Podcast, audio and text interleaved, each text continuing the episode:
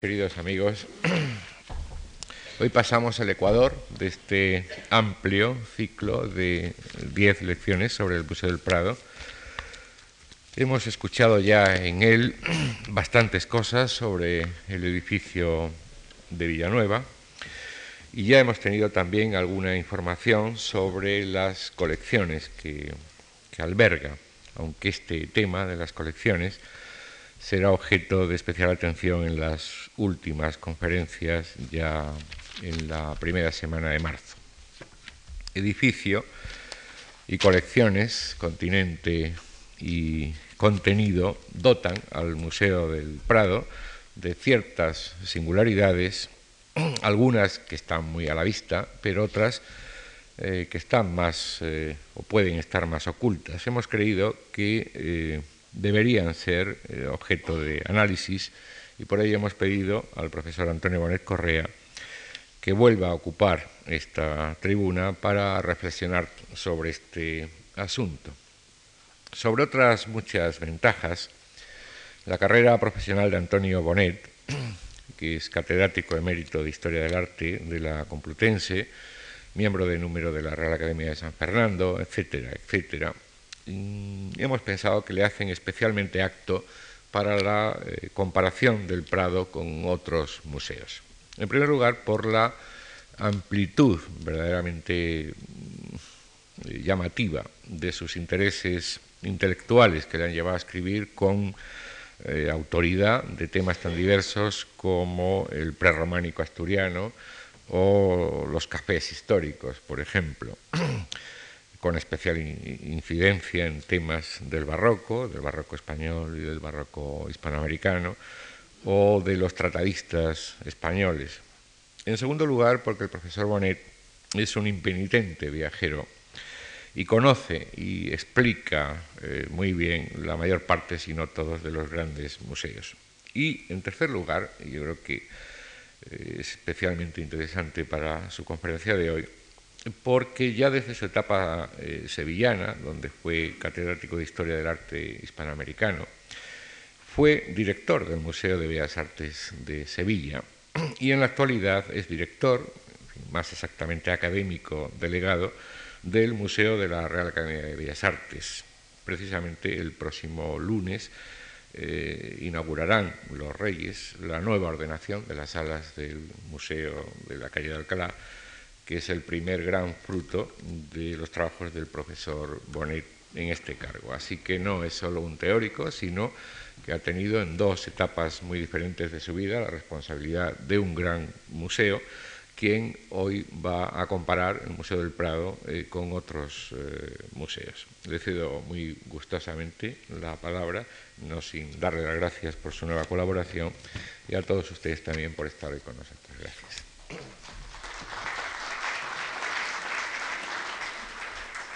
Muchísimas gracias, Antonio. Voy a hablar eh, del Prado y los demás museos. Son un poco notas de andar y de ver. El Museo del Prado tiene un libro precioso, Tres horas en el Museo del Prado, publicado en el año 1922 por Eugenio Dors. Y el pequeño libro, este precioso pequeño libro, comienza diciendo, dulces son de dormir las mañanitas de abril, dice el dicho, dulces de vivir también cuando la vida no aprieta demasiado, cuando deja, por ejemplo, tres horas completas para el goce del arte, ejercicio mejor y fruición que el sueño y que la vida.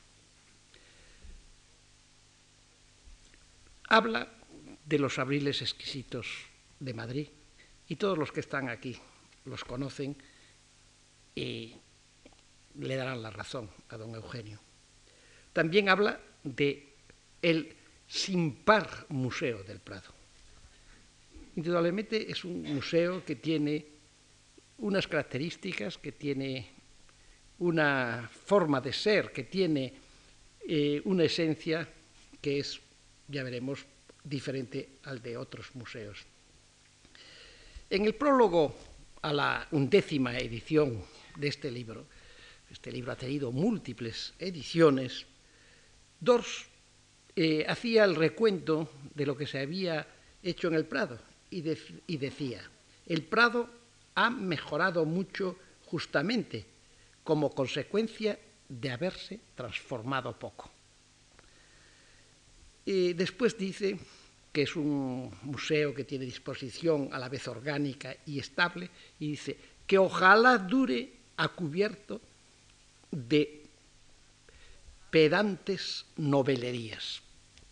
El Prado, que conoció Dors y que mm, estuvo desde los años 22 hasta los 50 en que murió, pues era un Prado que había variado poco. Sin embargo, ya habían entrado obras nuevas, adquisiciones, como por ejemplo la Dama Delche, que en el año 1941 retornó de París a Madrid.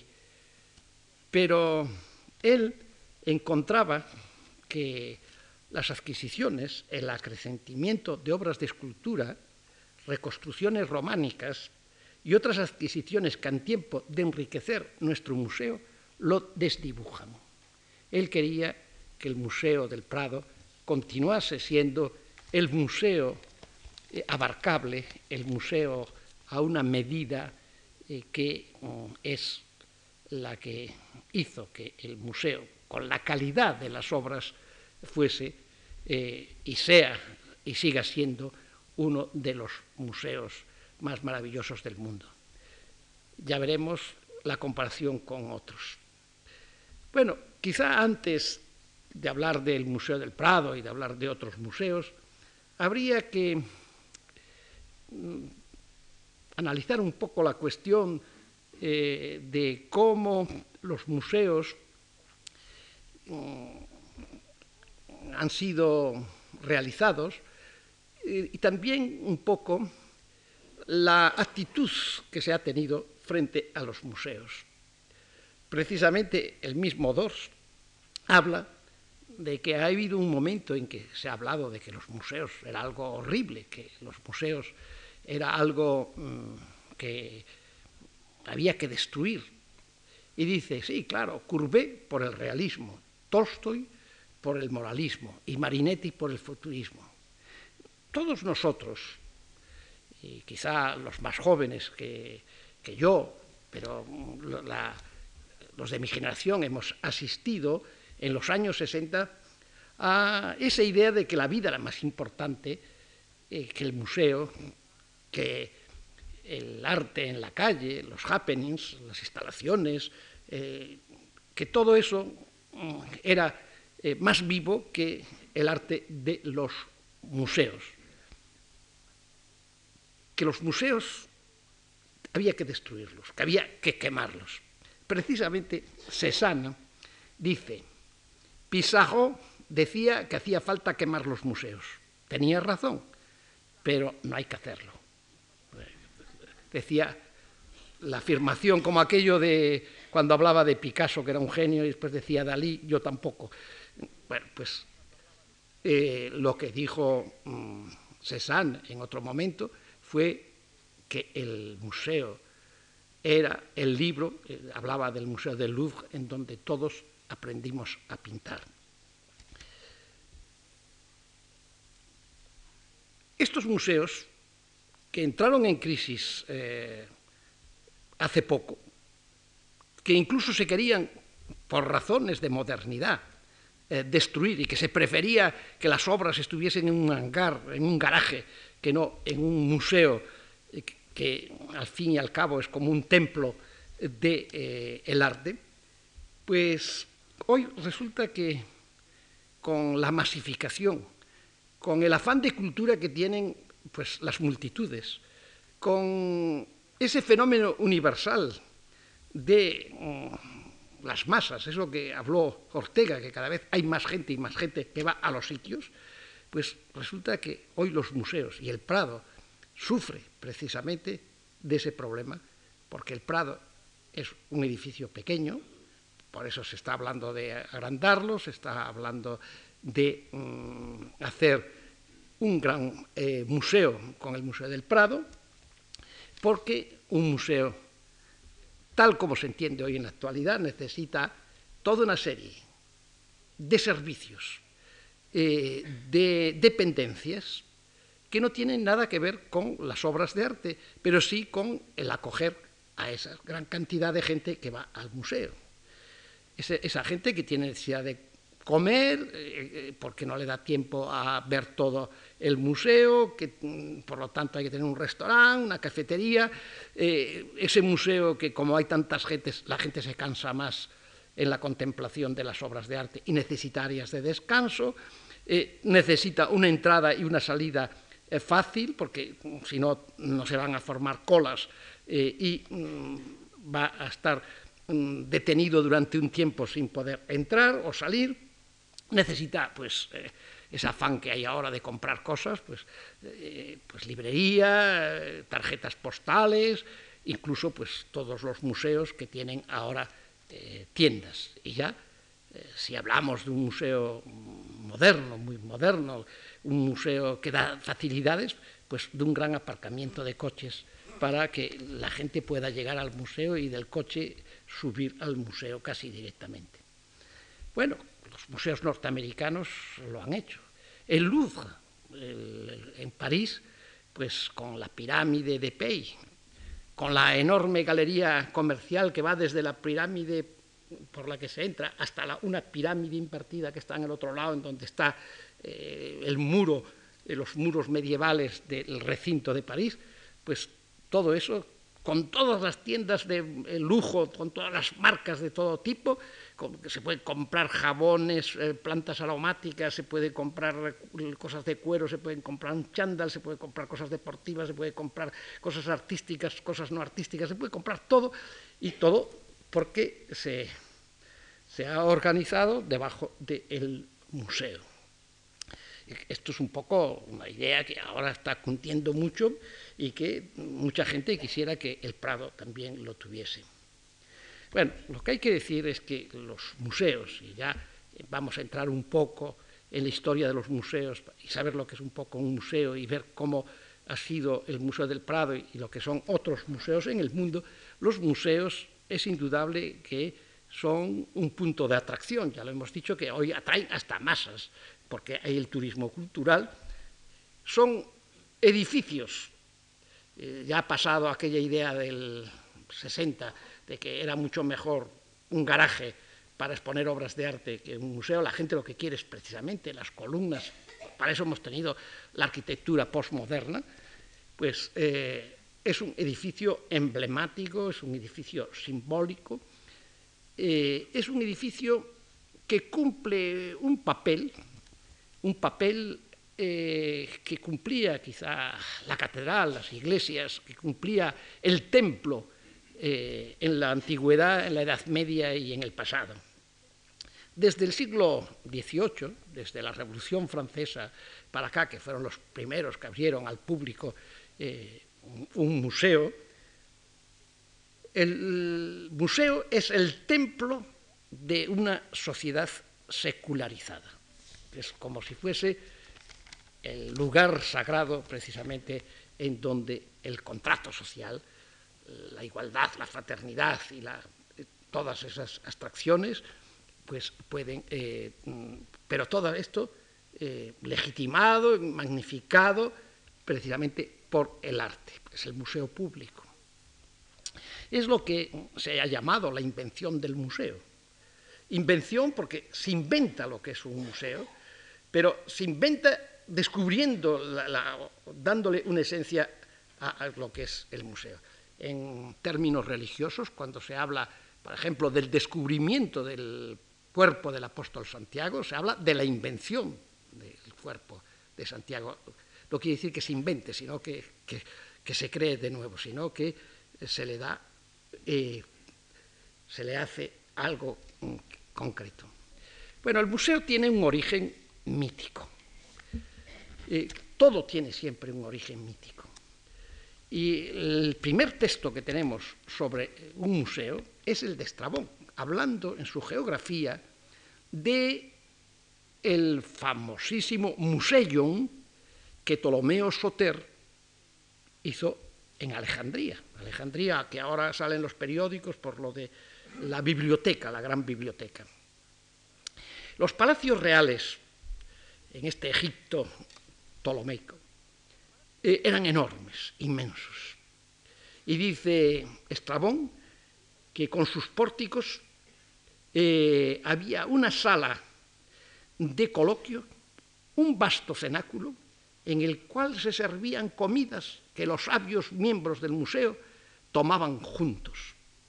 Es una idea de, además, vivían allí los sabios, estaban allí reunidos los sabios, les daban allí a los sabios eh, alimentación, banquetes, y era una especie de colegio de eruditos filósofos, estaba administrado por un sacerdote, esos sabios eh, eh, eran elegidos en la ciudad, en la comunidad, y era una comunidad intelectual de alto valor.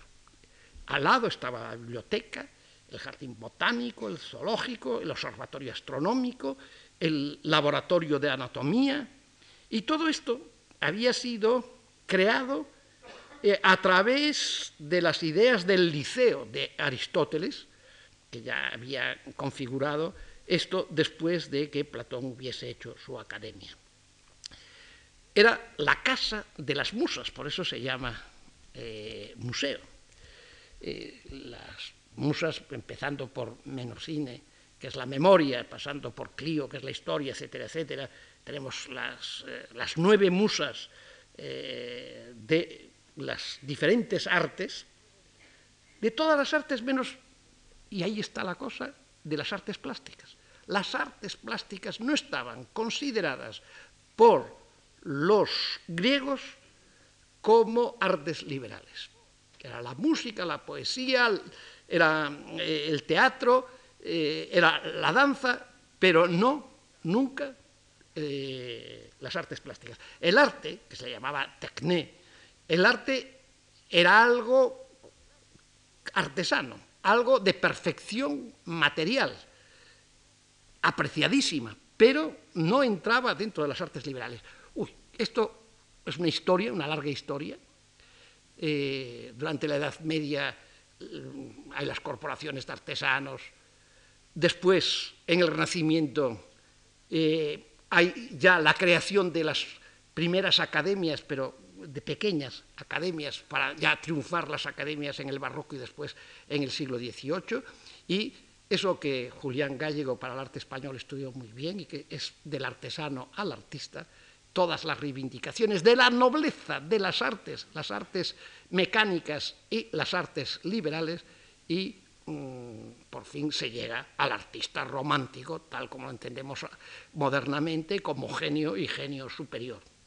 Esto no quiere decir que mm, el arte no estuviese apreciado, ni mucho menos, eh, ni los objetos, porque en ese museo había obras de arte y se coleccionaban. Ahora bien, la idea del museo, tal como la tenemos, es una idea moderna, relativamente moderna, es de la ilustración del siglo XVIII, de finales del siglo XVIII hasta nuestros días. La primera vez que nosotros tenemos en un diccionario en España la palabra museo es en el diccionario de autoridades eh, de la Real Academia Española de 1734 y que dice el lugar destinado para el estudio de las ciencias, letras humanas y artes liberales, o sea, la idea del Museo de Alejandría. Pero dice también después, se toma también por el lugar en que se guardan varias curiosidades pertenecientes a las ciencias, como algunos artificios matemáticos, pinturas extraordinarias, medallas antiguas. O sea que todo un totum revolutum que es el que va a dominar hasta las especializaciones de museos ya en la época eh, moderna. Bueno, el aprecio por los tesoros, los tesoros artísticos, ha sido de siempre. Eh, en Europa, desde mm, las, por ejemplo, las tumbas etruscas, eh, sabemos que se enterraban en las tumbas etruscas los muertos en, las pirámides, en Egipto y todo eso, y hasta China, y la China más antigua, o sea, que es universal, el enterrar a los muertos con objetos artísticos, objetos cotidianos por un lado y objetos suntuarios por otro, según la categoría, según las concepciones y la eh, jerarquía social del muerto. Los tesoros antiguos también estaban en los templos y en las iglesias medievales y en los monasterios se conservaban eh, joyas, reliquias, rarezas naturales, y todo esto, por ejemplo, en el castillo de Ambras, al lado en, Austria, eh, de la, época de Rodolfo, el emperador, la cámara del tesoro, el cámara eh, de las maravillas, de las curiosidades, como por ejemplo la casa de, de, Gopio, un humanista en el lago de Como. Todo eso evoluciona y llega hasta el gabinete llamado del amateur o del aficionado y tenemos además toda una iconografía de esos coleccionistas, coleccionistas particulares, y ya no digamos los reyes que atesoraban. Eh, y en las catedrales, en los claustros de las catedrales, pues había, como por ejemplo en la catedral de Sevilla, un cocodrilo colgado, porque era una rareza, y ya no digamos en las sacristías todo lo que se, lo que se guardaba. Ahora bien, eh, los tesoros y las obras de arte, para disfrute de los entendidos, pues empiezan a querer ser también públicas, pero son públicas a partir, por ejemplo, del Papa Sisto V, que traslada de la Basílica Laterana al Capitolio, al edificios de los conservadores en el patio, toda una serie de esculturas para que el pueblo romano las, eh, eh, las disfrute. Y los conservadores, o sea, donde están el Senado y los conservadores, es decir, los que conservan la esencia de la ciudad. Es un acto de gusto artístico y a la vez también un acto simbólico. Es dar a un lugar laico, cívico, y lo hace un papa, lo que antes estaba en un lugar sagrado, y además para reafirmar el poder eh, espiritual del papado, pero el poder a la vez en la ciudad, en el, centro urbano, nada menos que en el Capitolio, donde ha estado todo el poder romano y donde estaba el templo de, Júpiter, y además ahí las, lo que manda son obras como la loba capitalina, capitolina, que es la, loba romana, el espinario, el niño de la espina, que es un tema eh, que, fue recurrente hasta el siglo pasado, en muchas casas había el niño de la espina, la cabeza enorme, gigante de Constantino el Grande, una mano también, también colosal, y todo esto sigue allí desde que Sisto IV eh, lo da. Es esa plaza que después Miguel Ángel va a arreglar, en donde está el Marco Aurelio, y que tiene esa gran escalinata y que es una de eh, los espacios urbanos eh, de arte urbano más importantes del mundo. Los mismos papas, el Papa Clemente es el que va a hacer nada menos que, bueno, primero eh, se va a hacer Bramante, para León X, toda la el belvedere para las esculturas. Pero después de Bramante, Rafael es el que va a intervenir y va a hacer toda la, el, Museo Pío Clementino. Ese Museo Pío Clementino que va a evolucionar, que es el Museo Vaticano, que es un museo riquísimo eh, eh, y que mm, va a tener una galería como la Galería Central del Prado ya hecha en el siglo XVIII va a influir en Villanueva cuando va a hacer la galería del Prado y va a tener el, el bracho nuevo y toda una serie de, partes que ahora no voy a eh, describir. Precisamente he hablado de galería. La galería. La galería es un elemento museístico de la tipología arquitectónica de los museos fundamental. La galería aparece en el Renacimiento. Es un desarrollo longitudinal, no un corredor para pasar, no un lugar de pasaje, sino la galería, porque tiene y crea un ambiente unitario, porque además la galería tiene luces de un lado y de otro, que eh, pueden iluminar precisamente las obras de arte que allí se colocan, dan a esas ventanas, como lo mismo que las columnas, un ritmo, y mm, esa galería eh, es el lugar apto para exponer eh, precisamente los monarcas, los príncipes, eh, los príncipes eclesiásticos, sus obras. Ya veremos que ese tipo de galería evoluciona. La galería más famosa es la galería de los Uffizi, en Florencia, que todos ustedes supongo conocen. La Galería de los Uffizi se crea para, mm, lo hace Vasari, el arquitecto y pintor y autor de ese famoso libro Las vidas de los artistas eh, italianos, que es el primer gran historiador del arte, el que mm, hace la historia del arte occidental estructurada eh, como eh, mm, un proceso que va desde Giotto hasta la culminación en los grandes clásicos que son para él Leonardo, Miguel Ángel y Rafael. Bueno, pues ese Vasari va a hacer por encargo de los Medici la Galería de los Uffizi, que es para los oficios, es oficinas. Pero la parte alta se convierte en el lugar en donde se colocan, y los va a colocar el discípulo de Vasari Buontalenti, las obras de arte. Y además se va a hacer una cámara en el centro especial, que es la famosa eh, eh, esto, sala octogonal, la tribuna, que, por ejemplo, Velázquez aquí imita en el Alcázar de Madrid de Felipe IV. Bueno, pues eh, tenemos los Uffizi. Tenemos en Sabioneta, que es una ciudad preciosa, toda renacentista, hecha por Escamosi, una galería que se llama la Galería de las Antigüedades, que la manda hacer Vespasiano Gonzaga.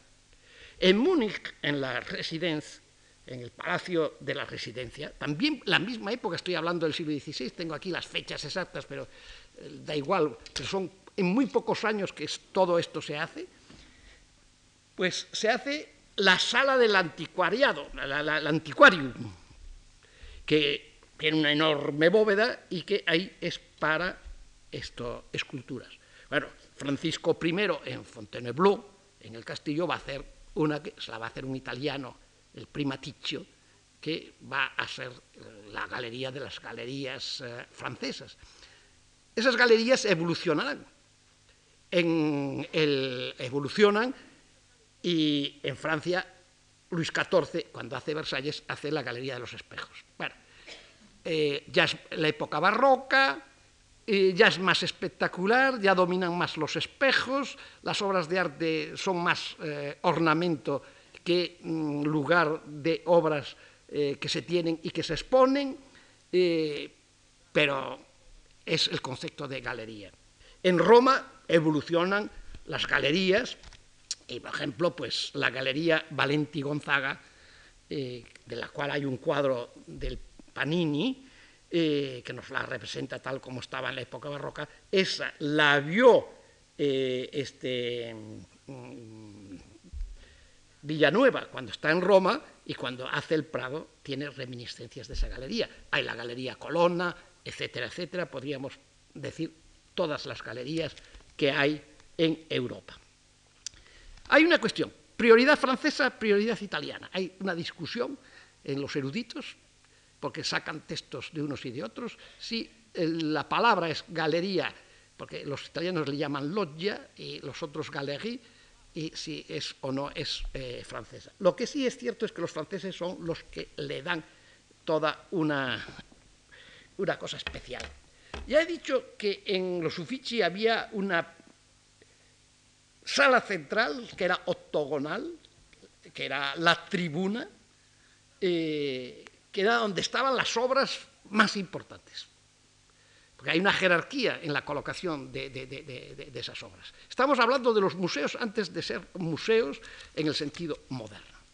Y entonces hay una evolución en todas las eh, eh, galerías y hay un nuevo elemento que viene a añadirse, que son la rotonda. Y el Prado va a tener precisamente galería y va a tener dos rotondas, eh, de un lado y de otro de, las galerías.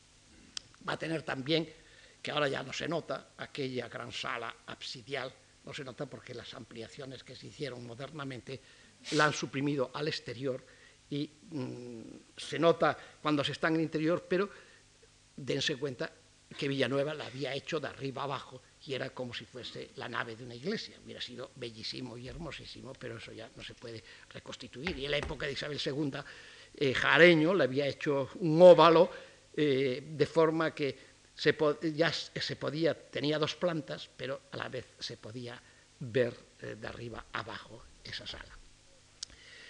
La rotonda es lo que imita al Panteón de Roma. El Panteón de Roma que tiene esa luz que llueve abstracta y misteriosa desde el óculo que está el ojo de la cúpula. También he dicho que llueve la luz, la luz.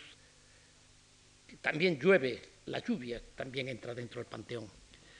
Esa luz que viene desde arriba, que cae desde arriba y que funde en una manera unitaria todo el espacio, que da en una sola ojeada una única visión.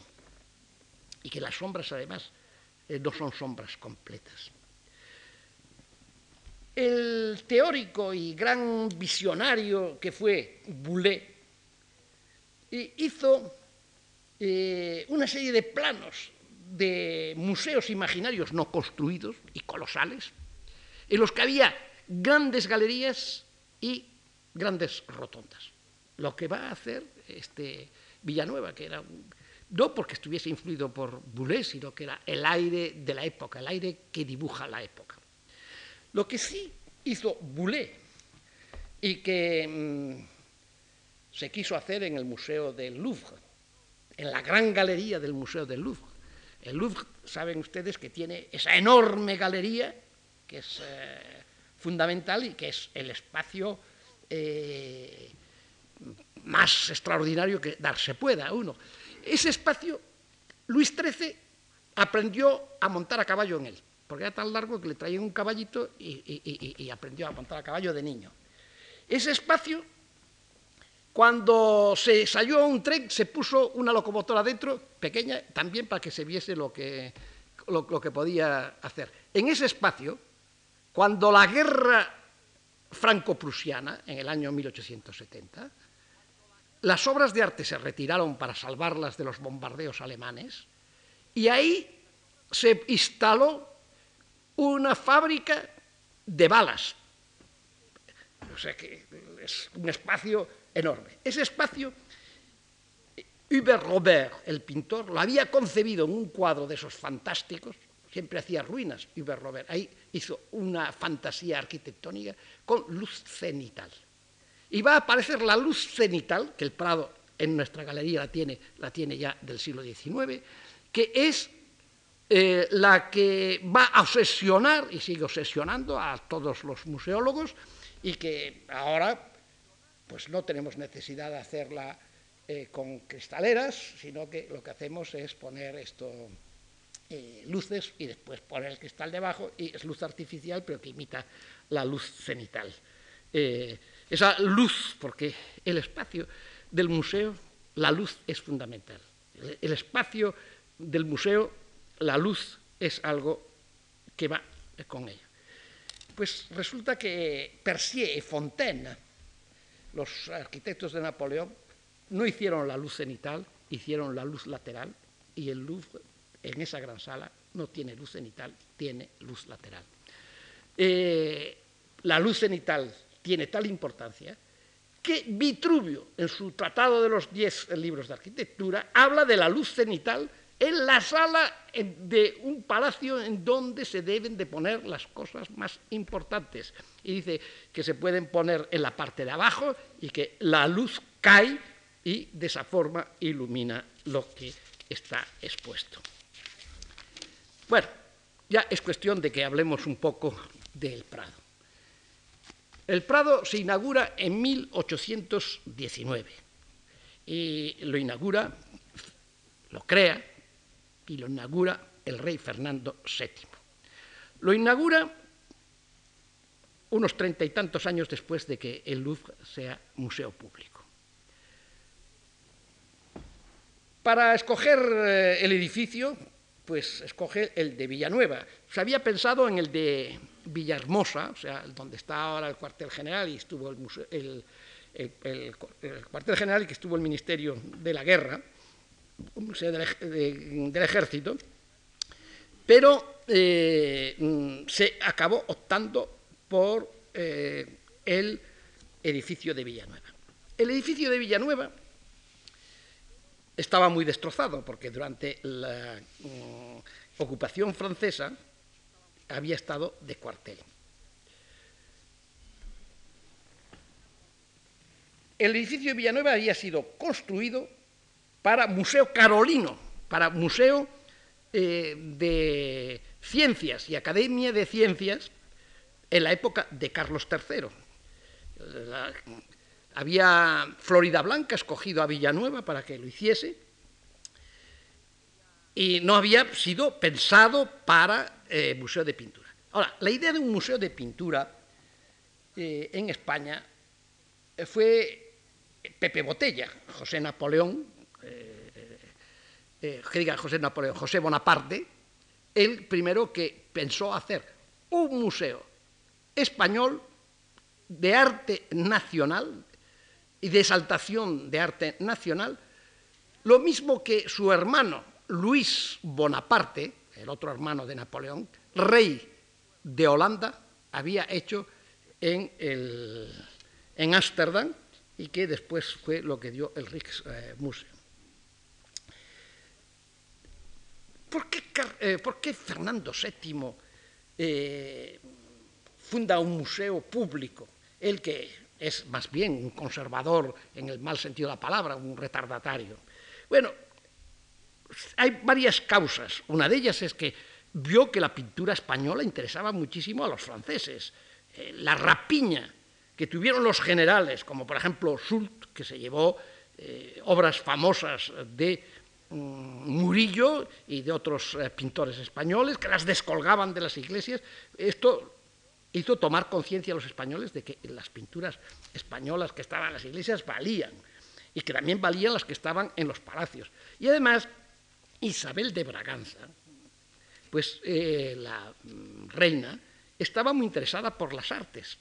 Hay un retrato de Bernardo López en el que se ve precisamente póstumo eh, la, la reina señalando el Museo del Prado, o sea que hay mucho por parte de esta reina de la creación. El caso es que va a donar, primero más que donar, a ponerlas ahí, pero a disposición del público, después ya acabará pasando a ser propiedad de la nación. Les voy a ahorrar todas las fechas y todas las, cosas por las que pasa el Prado, además las habrán explicado otros. Lo único que quiero señalar es que el Prado es un museo que comienza como colección, como colección real. Y esto es muy determinante, porque los museos, los museos eh, como los tesoros, a lo largo de la historia han sido precisamente producto de las rapiñas y de las eh, botines de guerra y de las victorias.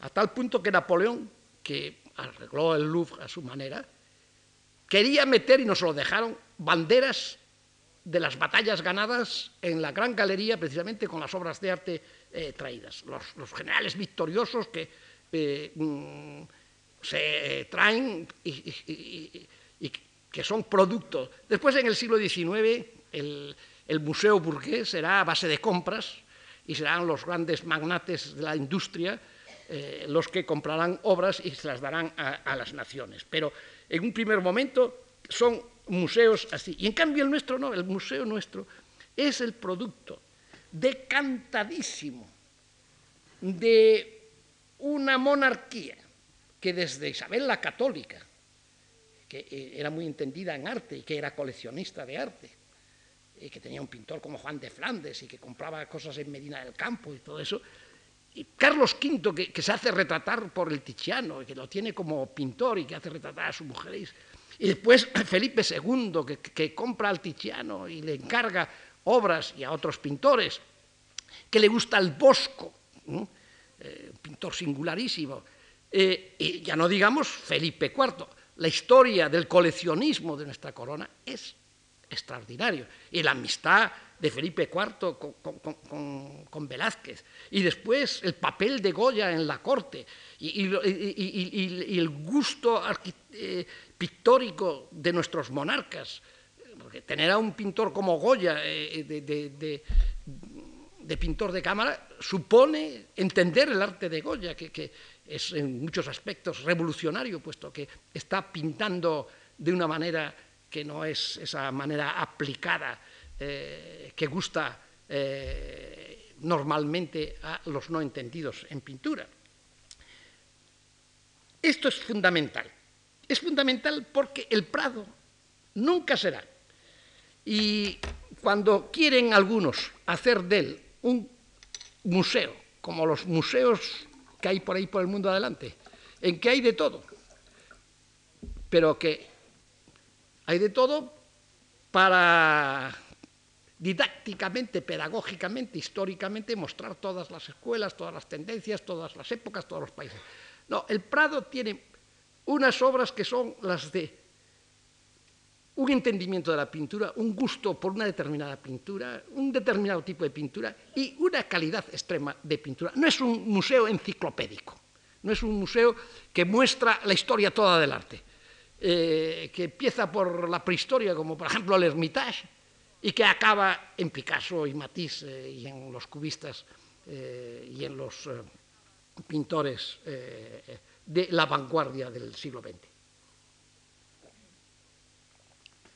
Es un museo que es una colección. es un establecimiento consagrado a una experiencia sensible, a un entendimiento del arte. Hay una frase de un pintor contemporáneo que creo que es muy acertada. Es de Antonio Saura, que dice, no es un museo, no es el más extenso, sino el más intenso. O sea, que lo que no tiene de extensión, en cambio, lo tiene de mm, esto mm, de, eh, de calidad. Ya que Hemos llegado a la fundación del Prado en el siglo XIX y estamos en la etapa eh, de una Europa eh, cada vez más preponderante en el mundo desde el punto de vista de la revolución industrial, eh, de, los transportes, de, la creación de, las metrópolis todo ese mundo de la burguesía del siglo XIX, pues tendríamos que ir viendo eh, los museos que se construyen en Europa y que son como el Prado, que el Prado en ese aspecto es de fecha muy temprana, tanto el edificio como eh, el ser un museo público, pues tendríamos que ir viendo pues una tipología arquitectónica y cuando hablo de arquitectura es que hay el contenido y, hay también el continente. Y el continente no es un mero mm, contenedor, sino es eh, ese templo precisamente de las musas, ese lugar sagrado, ese templo para una sociedad secularizada, pero que entra con todo el respeto al museo y que tiene la protección de los monarcas y de las autoridades que mm, lo mandan construir. En Alemania se crea un tipo de museo, un tipo de museo que tiene que ver con el tipo de universidad y también con el tipo de biblioteca, eh, de edificio institucional, y en Berlín hay la Museum Isle, que es la isla que está eh, con el Sper, al lado de Unterlinden, donde están el teatro, en donde está el Parlamento, en donde está aquel monumento de la Guardia, todos aquellos monumentos de Schinkel, neoclásicos, y donde está toda una serie de museos, como por ejemplo el Pergamón, ¿eh? donde está el, famoso altar de Pérgamo, y donde está la puerta de Istar. ¿eh? Bueno, pues hay la Altes Pinacoteca, el Altes Museum, que es precisamente una obra maestra de Schinkel, que es de un eh, purismo griego neoclásico extraordinario.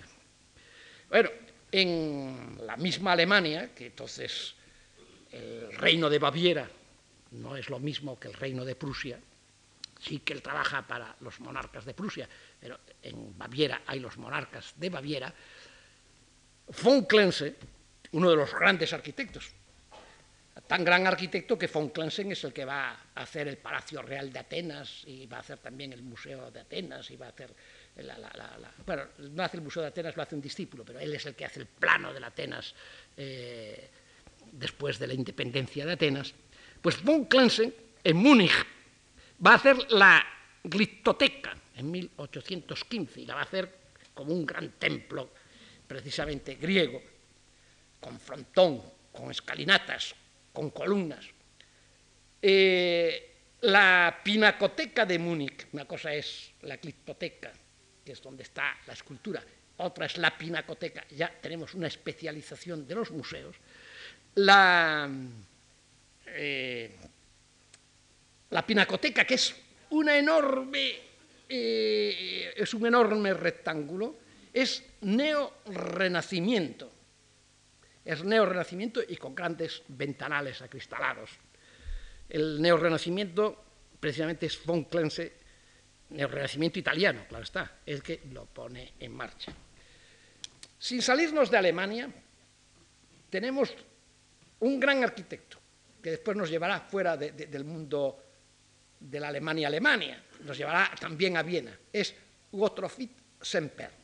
Gottfried Semper, que es uno de los grandes arquitectos del siglo XIX, uno de los grandes teóricos de la arquitectura, será el que va a hacer en su ciudad natal ese gran teatro que los alemanes han reconstruido por entero tal como estaba después del bombardeo de la última guerra, el, gran teatro de ópera de Dresde, y va a hacer la Gemaldes eh, Museum de, Dresde, eh, que es la gran arquitectura eh, clasicista, pero ecléctica, historicista y, de grandes dimensiones. Es que el mismo Semper, que es el que va a hacer nada menos que arquitectónicamente en Zúrich, el Politécnico de Zúrich, de donde van a salir los grandes ingenieros europeos. Bueno, pues Semper es el que va a hacer en el Hofburg, en la, parte del Palacio Real de, de Viena, de los emperadores de Viena, los dos grandes museos, uno enfrente del otro. De ellos ha hecho unos cuadros preciosos, este, un pintor Albacete, Alfonso Albacete, pintor contemporáneo, los ha hecho además bajo la nieve, es que los he visto expuestos hace poco, no sé en dónde. Bueno, pues en una galería. Bueno, pues eh, eh, eh, esos dos grandes museos que, mm, claro, son verdaderamente edificios extraordinarios. Yo estaba, y me quedé así como pensando, es que claro, el Museo de Viena es riquísimo. El Museo de Viena es un museo en el que nosotros encontramos toda una sala con retratos de Velázquez, de las infantitas. Pero es que, claro, eran primos y se les mandaba, de la misma manera que las familias mandan fotografías, eh, si puede ser las mejores, más grandes y en colores, y las que están más guapas les mandaban las, infantitas. Bueno, la, niña, la infanta de las meninas, la infanta Margarita, se va a casar con el emperador de Austria, va a tener no sé cuántos niños y se va a morir jovencísima de tanto parto. Bueno, pues eh, eh, allí están todos esos retratos que son una maravilla, porque son del final de la época de Velázquez y son de los mejores retratos de los infantes. En el museo ese hay una sala de Bruegel, que es una maravilla.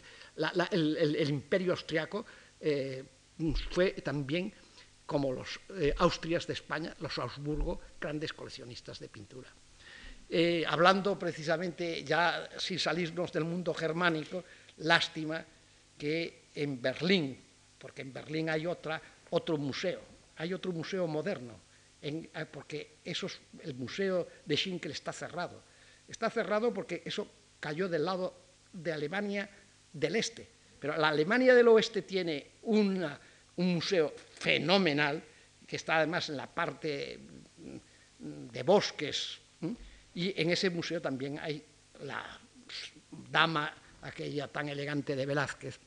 Hay, por ejemplo, el cuadro de Filipinas, del Consejo de Filipinas de Goya, pero lástima, la guerra desaparecieron con los bombardeos y los incendios, a pesar de, toda la protección que hubo, cuadros como uno importantísimo de Alonso Cano, que mm, los conocemos por fotografías, pero que ya no están en este mundo, que ya son, porque los, cuadros, las obras de arte, pueden desaparecer, son mortales. Bueno, estaba yo hablando de esos museos europeos, esos museos europeos que, claro, los alemanes tuvieron la revolución industrial más tarde que Inglaterra. Todavía no hemos llegado a los museos ingleses. Eh, no tuvieron un imperio mm, militar fuera, ni guerras fuera para la rapiña. Tuvieron que comprarlos y los compraron. Y compraron a precios enormes. Por ejemplo, un gran escándalo fue para aquí, para España, cuando los eh, mm, escolapios de Monforte de Lemos vendieron un Hugo van der Gus que estaba en la capilla de, mm, comprado en el siglo XVI por don Rodrigo de Castro, arzobispo de Sevilla, y regalado a su colegio, eh, que es un edificio de mm, finales del XVI importantísimo, el Escorial gallego le llaman, bueno, pues eh, que está en Monforte de y eso se vendió a principios de siglo, se vendió por muy poco dinero. Ya veremos otras cosas que, que, desaparecieron y que están en museos eh, extranjeros. Bueno, pues eh, Budapest, del cual acabamos de tener una exposición, Praga, Varsovia, etcétera, etcétera, podríamos ir viendo todos esos edificios que se van haciendo, que son galerías con rotondas y con galerías y cada vez son enormes palacios eh, y que tienen toda una circulación, que tienen todo un sentido eh, del el decorado y del ornamento y de la importancia arquitectónica como cuadro para exponer las obras de arte. Y también podríamos hablar de cómo se exponían eh, al principio muy enladrillados, puestos unos encima de otros, después como eso se cambió, pero todo eso sería demasiado largo y sería hacer la historia de la museología. Ahora, yo quisiera señalar un gran museo que es el Rijksmuseum de eh, Ámsterdam.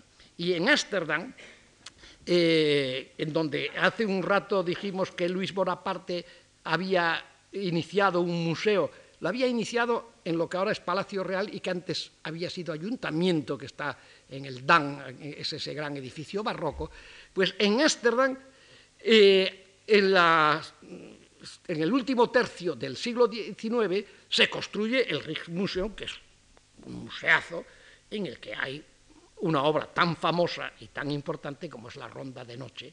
Eh, ronda de Noche que ha tenido que ser protegida eh, con algo antibalas y que se ve detrás de ese cristal y tal, porque saben que sufrió un enorme atentado, además de muchísimos otros más eh, eh, cuadros de Rembrandt y de pintores holandeses. Bueno, hay el Stedelijk, que es el museo municipal, que es neorrenacimiento holandés, que está cerca, y muy cerca, eh, ya en nuestro siglo, uno de los arquitectos más de vanguardia, Gerrit Rietveld, hizo el Museo Van Gogh, y estoy diciendo todo esto porque es todo un complejo, lo mismo que es en mm, esto, en en la isla de los museos en Berlín, la antigua isla de los museos, eh, pues hay toda una zona de la ciudad que está dedicada a museos. Bueno, en España, ahora en Madrid concretamente, tenemos el Prado, la colección Thyssen, el Casón, y mm, hay, se puede decir, todo un núcleo urbano de prestigio dedicado a los museos.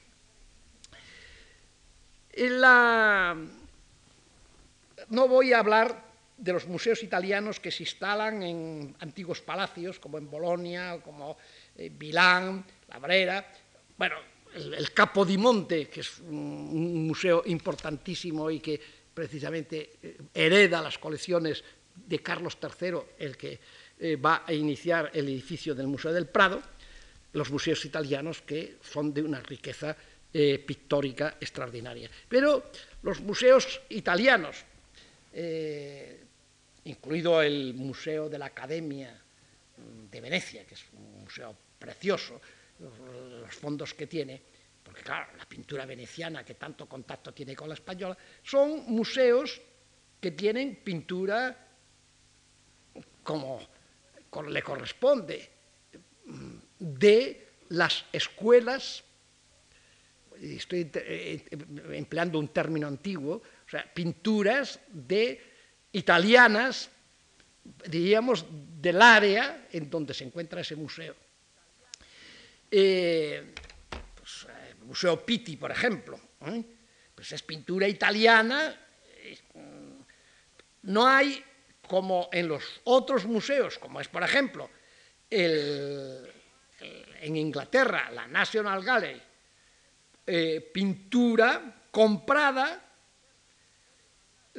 pintura de acuerdo con la sensibilidad de los compradores en el siglo XIX, de los mecenas, de los coleccionistas, mezcladas a los tesoros, claro, que poseía la corona británica, de pintura, pero pintura en la que se va viendo el gusto de la historia del arte, de los conservadores eh, y directores de los museos, que en el siglo XIX se interesan por lo prerrafaelita, por lo de antes de Rafael, por los primitivos italianos, y así en la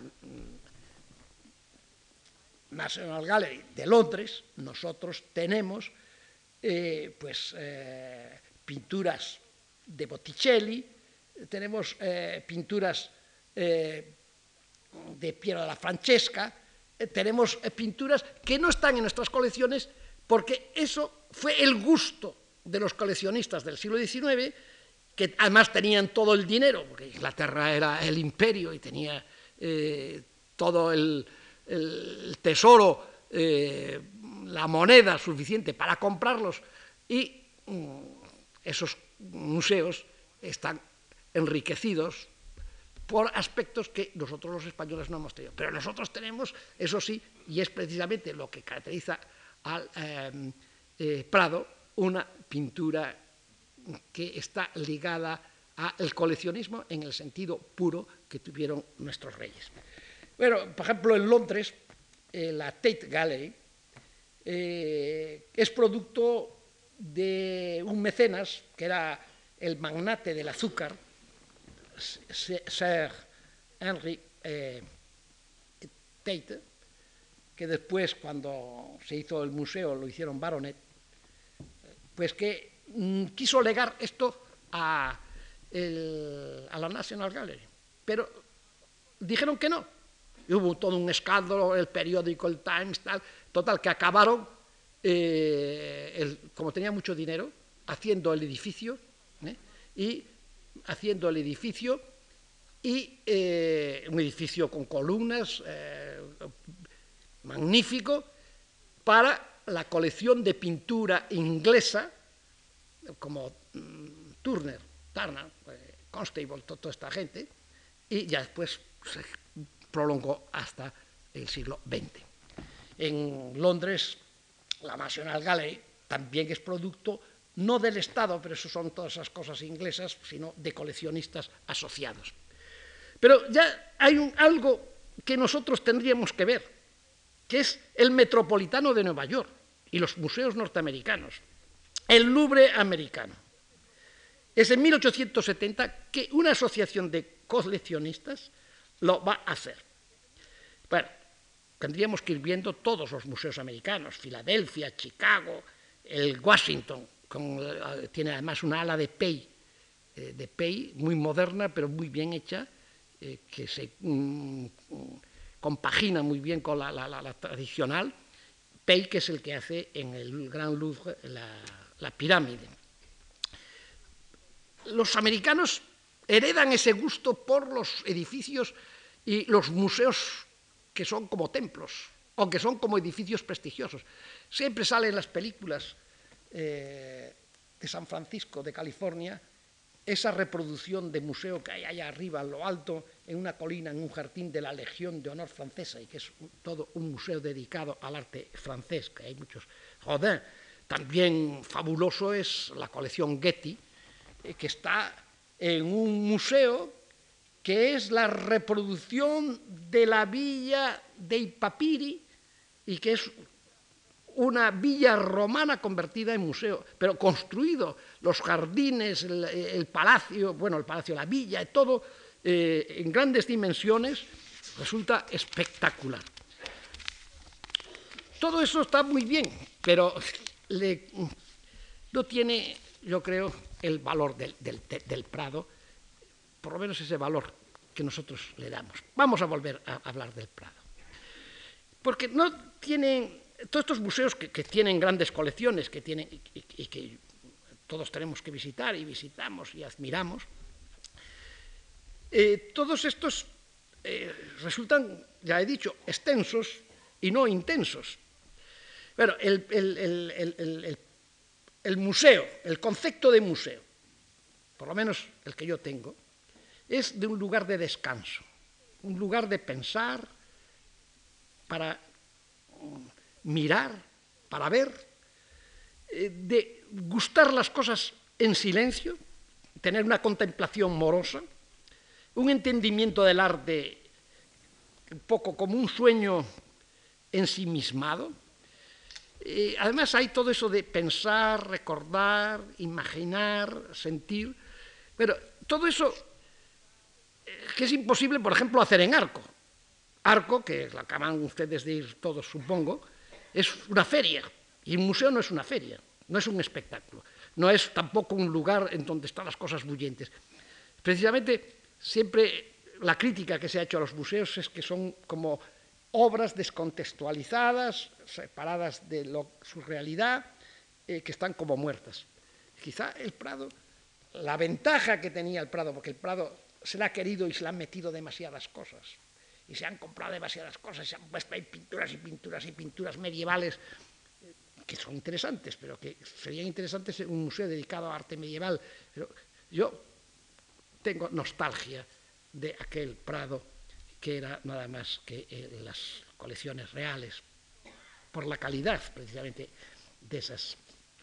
Eh, un pintor, Ramón Gaya, que ha escrito mucho, eh, habla precisamente de cómo los museos son el hilo de la tradición pictórica, él ha hecho toda una serie de homenajes y ha escrito mucho sobre los museos, de todo ese diálogo que tiene que tener el, que contempla la obra de arte con la, eh, la obra que está allí conservada, que está conservada pero con la que conversamos. Y hay algo que está vivo, a pesar de estar la obra eh, fuera quizá del contexto. Bueno, hay que decir una cosa, en, el Prado se le aumentó en el siglo pasado lo que fue aquel museo de la Trinidad que debiera de existir y que debiera de crearse aparte del Prado, pero eso ya tendríamos en un tema que sería casi como utópico, pedir otro museo. De la misma manera que el Centro de Arte Reina Sofía tendría que haber otro museo complementario, que sería mejor un museo de arte contemporáneo occidental o de, de arte municipal, eh, del arte eh, hecho en Madrid y que se siguiese la historia. Algo así como hay en París, que hay el Centro Pompidou y el Musée d'Art Moderne de la Ville de Paris. Bueno, pero no vamos a eso. Estamos que un eh, museo debe ser un lugar, un lugar sagrado, como dijimos, un ambiente silente.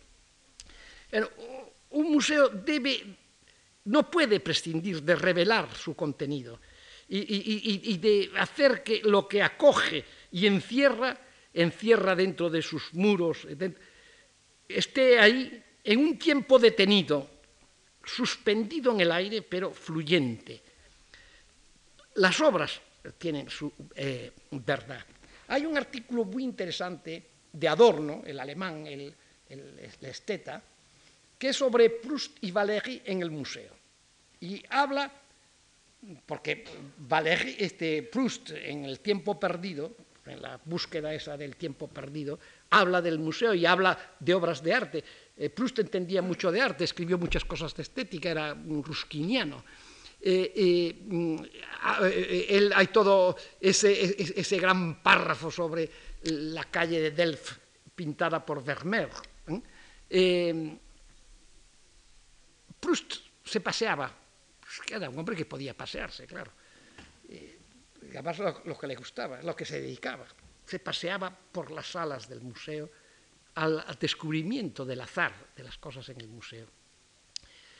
Paul Valéry, que es el otro que compara, en cambio, eh, los museos decía que estaban muy bien esa medida. Esa medida que no la queremos conservar por ese mimetismo que tenemos los españoles, de que todo lo que se hace en París tiene que hacerse aquí. Y yo, algunos me acusan de afrancesado y dirán, qué barbaridad, está diciendo ahora una cosa tremenda. Bueno, yo soy muy amigo precisamente del que voy a citar ahora, de Michel Laclotte. Es de mi edad, ha sido el director del Louvre y fue el que realizó el, Louvre eh, tal como está hoy, el Gran Louvre, el Gran Museo. Y escribió un, texto que se llama Le Grand Dessin du Louvre. Y dice que hay que hacer el más grande se dice en, español, mayor, pero lo estoy diciendo eh, adrede, el más grande museo del mundo. ¿Mm? La grandeza, la grandeza de, del museo. Dice, es el genio del lugar. Bueno, yo estoy, eh, es indudable que, el Louvre, que está en un palacio real, porque el Louvre no es un edificio creado para un museo, es un palacio. Y el Louvre hay que visitarlo poco a poco, poco a poco, poco a poco no se puede ver en, un día, ni se puede ver en... Eh, hay que verlo en muchas veces y muchos meses para conocerlo. Indudablemente, hay allí todo, asirio, griego, romano, bueno, hay cosas como la victoria de Samotracia, como la Venus de Milo, como el alcalde de pueblo, le escriba sentado, ¿eh? para lo egipcio, hay todo eso. Nosotros tenemos la Dama delche, precisamente la Dama delche estuvo allí, pero eh, la, la, el, el, Louvre es, un mundo. Ahora mucho más grande. Se ha ido el Ministerio de Hacienda, porque han hecho un Ministerio de Hacienda enorme que tiene hasta heliopuerto y están haciendo todo un barrio eh, moderno eh, enfrente de la gran biblioteca también. Son todas las cosas estas eh, que son grandes realizaciones y que a mí me parecen maravillosas, por un lado, pero las estoy comparando con, el Prado, y lo estoy comparando con el Prado porque es que corremos el riesgo de hacer en pequeñito y en ridículo esa grandeza que, destrozará precisamente la medida, la, belleza, la armonía de la arquitectura de Villanueva y de, y, y, de la colección del... Bueno, entonces, al hablar de eso, Michel Laclotte eh, lo justifica diciendo, claro, es muy grande, pero es que, claro, por ejemplo, la, la, búsqueda del tiempo perdido, la novela de Proust, es muy grande y, y, es una obra maravillosa. No por grande, dice, claro, eso no impide el gustar de las cosas pequeñas. Y dice, las eh, novelitas cortas de Mérimée. Compara Mérimée con Proust. Y después dice, el fric con el Louvre, o sea, la Frick Collection, la colección Frick, que está en la Quinta Avenida de Nueva York, que esa es la maravilla de las maravillas. Es la colección de un multimillonario norteamericano que en su casa, la Lega, es una casa de tipo como francés, pero pequeña, pero en la Quinta Avenida, y en la que todas las obras que hay, que son poquísimas, hay un Rembrandt, un Velázquez, está allí de Velázquez, el Felipe IV cuando va a la guerra de Cataluña y se hace retratar en Fraga. Un retrato de Felipe IV que es una verdadera maravilla. Todo es, todo, todo, todo, todo el greco que hay, todo, todo es de primerísimo orden. No hay una sola obra que falle. Bueno, este fue Berenson el que las escogió. Bueno, pues ese Frick lo cita, lo cita como una de las culminaciones de lo que ser un museo. Yo quisiera que el Prado, que es como la Frick, la, colección básica del, del Prado, fuera eso, el Prado. No un museo enciclopédico, no un museo histórico, sino un museo para recreo, para deleite de la sensibilidad, en la que no se expusiesen más que las excelencias, en lo que tengo la nostalgia personal de las meninas cuando estaban solas. Yo de niño vine de provincias y estuve viviendo en la plaza un mes nada más, en la plaza eh, en donde está el Teatro Español, la plaza de Santana y bajaba por la calle del Prado, me llevaban mis padres a ver el Prado. Y compraba allí láminas, había una librería de soldados de aquellos que se recortaban. Y recuerdo la calle del Prado, recuerdo los jardines del Prado, recuerdo el Prado, y después ya cuando ya volví de estudiante universitario, y después ya cuando... Aquello es una delicia. Ahora ya el Prado es otra cosa, no sé qué es lo que le pasa. Tenía razón Dors. Y ya para acabar, acabo con las frases de Dors de las tres horas en el Prado. Dice, tres horas dijimos, media hora de pórrago podemos, pedimos después. Bien, pongamos que hemos invertido cuatro horas. Pero dice, esto es lo bueno, dice, el mejor fruto de una visita de tres horas al Museo del Prado está seguramente en la necesidad de volver. Que todos tengamos necesidad de volver a un prado, a un prado en donde esté esa colección y no sea ese eh, cosa mera humánica mm, que se pretende, yo creo, hacer con Nada más. Muchas gracias.